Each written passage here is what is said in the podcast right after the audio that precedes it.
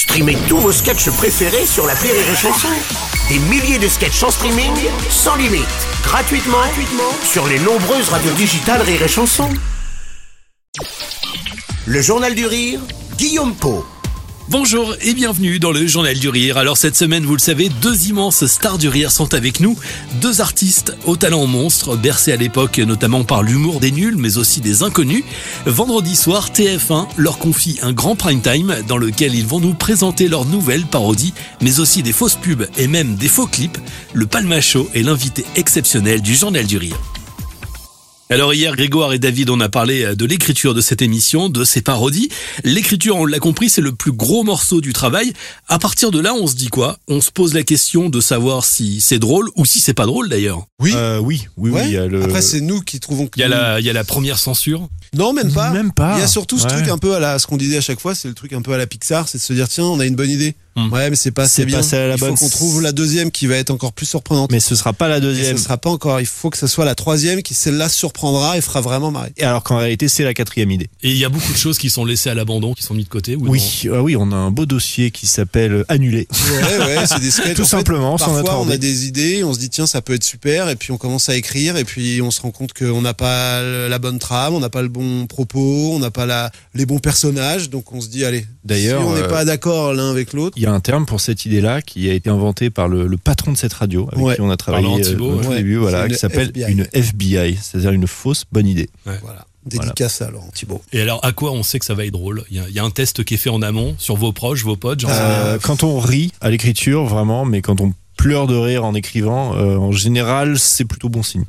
Mais en fait, ce qui transpire de ça, je trouve, c'est une sincérité. C'est-à-dire que les gens peuvent ne pas trouver ça marrant, mais nous, de base, comme ça nous a fait rire, on se dit, allez, on y va. Nous, c'était sincère, ça nous a fait rire.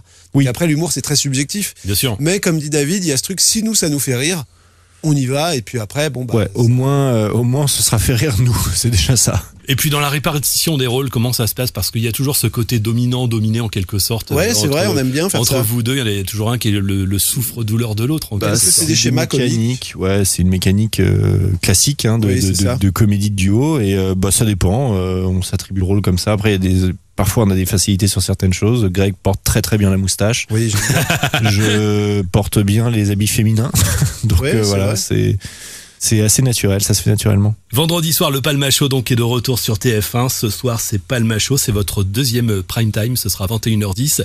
HPI, n'oubliez pas les paroles. Famille nombreuse, Émilie Paris. Euh, on va pas tout spoiler, mais Hum. évidemment, on va retrouver tous ces programmes vendredi soir. Ces programmes de télé, finalement, c'est quoi? C'est une sorte de déclaration d'amour ou c'est des programmes qui vous exaspèrent au final? Nous, nous, on est on, On est des enfants de la télé, On est des enfants de la télé, ouais. On a grandi dans les années 90, donc euh, nous, on a puisé euh, les nuls, les inconnus. C'est c'est ce qui nous a inspiré. Donc euh, l'univers Palmacho, c'est un peu ça. C'est beaucoup de références de notre jeunesse qu'on qu'on recrache en fait Hmm. directement. Et euh, et là, je, non, je dirais pas que c'est des trucs qui nous agacent. hein. Au contraire, euh, c'est plus facile de parodier quand on aime bien. Parce que sinon, on devient vite méchant et pour le coup, ça, Et ça puis a pas trop des- d'intérêt. C'est des mécaniques aussi qu'on aime Ouais. à parodier. Par exemple, Famille XXL, c'est marrant de se dire, tiens, là, le postulat, c'est ce sont des, des parents euh, qui ont donc plus d'enfants que la moyenne.